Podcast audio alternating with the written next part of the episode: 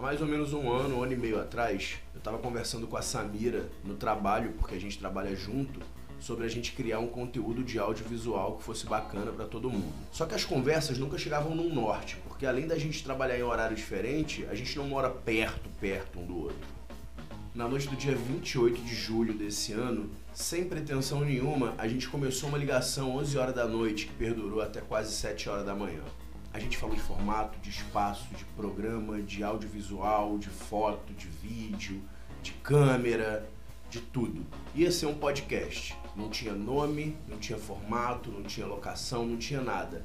Mas de uma coisa a gente tinha certeza: a gente estava muito alinhado que a gente queria fazer alguma coisa. A gente falou de vários conteúdos na internet e a gente estava tentando achar o nosso jeito, a nossa forma, o que, que a gente ia querer liberar. Depois que a gente definiu o formato e tudo, a gente partiu para a coisa física da coisa, que seria uma mesa, seriam cadeiras, seriam como que a gente ia transformar isso em realidade. E como durante a pandemia eu não parei de trabalhar nenhum dia, eu não tive isolamento social ou fiquei quarentenado, a gente tinha um ou dois dias na semana para tornar toda a teoria em físico que a gente tinha era a boa vontade de correr atrás e tornar a coisa mais interessante possível. Ainda durante os testes, a gente entrou em contato com algumas pessoas e fez um pré-convite. A gente perguntou para algumas pessoas se a gente estivesse criando um canal para bater um papo, umas pessoas que a gente tem alguma consideração, que a gente admira de alguma forma e se essas pessoas topariam de alguma forma a grande maioria das pessoas topou de cara. A gente vai começar agora a enviar os convites para poder gerar efetivamente o material que a gente quer gerar,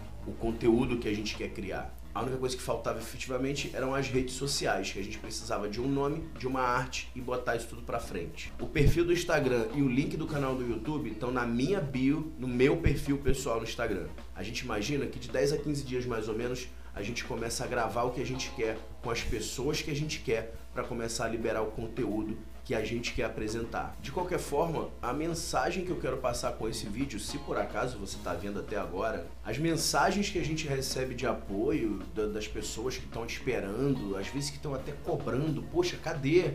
Que hora que isso vai acontecer? Deixam a gente com ainda mais vontade de fazer isso. A grande verdade é que eu posso resumir tudo numa frase que eu aprendi há cerca de sete anos atrás e que eu costumo falar ela de vez em quando. Os verdadeiros eu sei quem são.